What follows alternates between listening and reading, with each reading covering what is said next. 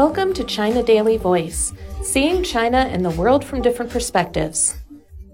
Rescue teams work around the clock in Zhuozhou. Hou Xuezhong wolfed down a bowl of instant noodles on Wednesday afternoon during a short break after working for more than eight hours to safely relocate residents trapped by floodwaters in Zhuozhou, Hebei province. In the morning, the 31 year old Hou, together with his colleagues from the Shanxi Tianlong rescue team, had helped from 100 to 200 people who had been trapped in a community where floodwater was up to two meters deep. He recalled how a baby girl didn't cry when her mother handed her to him through a first floor window. The mother said that she was nervous and worried about her child, but was relieved to see the rescue team, Hou said. A restaurant boss surnamed Zhang refused to allow the rescue team's members to pay for their lunch, saying that it is what I should do for the city. As they left the restaurant, a woman from the neighborhood rushed over to give them a bag of snacks to show her gratitude for their selfless efforts. Rescue teams from across the country have arrived in Zhuozhou, parts of which were submerged after rainstorms swept the city. Average precipitation in Zhuozhou reached a rare high of 355.1 millimeters between Saturday and 11 a.m. on Tuesday, the result of Typhoon Doksuri.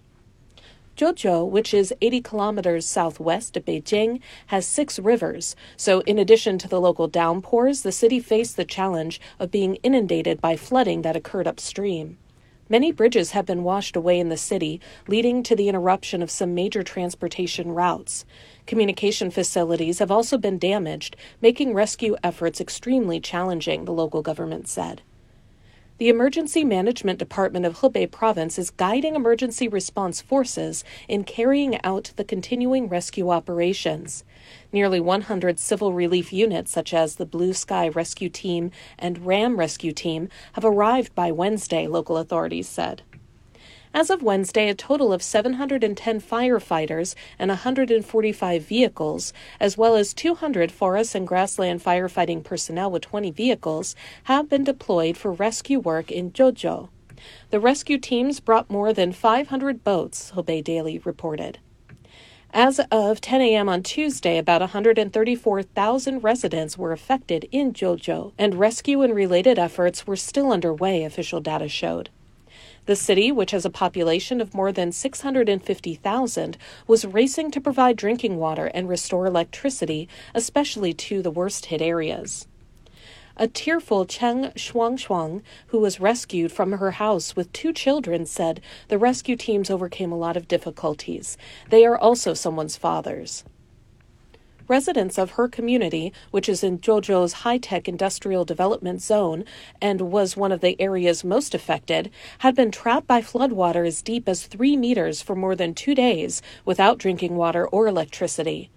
As the Zhuozhou Vocational Education Center, a relocation site, about 2,000 residents have been provided with shelter in dormitories, with an additional 1,000 beds available. Supplies have also been delivered. Now we can guarantee three meals a day for the residents. There is a sufficient supply of mineral water, meat, eggs, and milk, said Hang Xuesheng, party secretary of the center, who added that the center also provides around the clock medical services.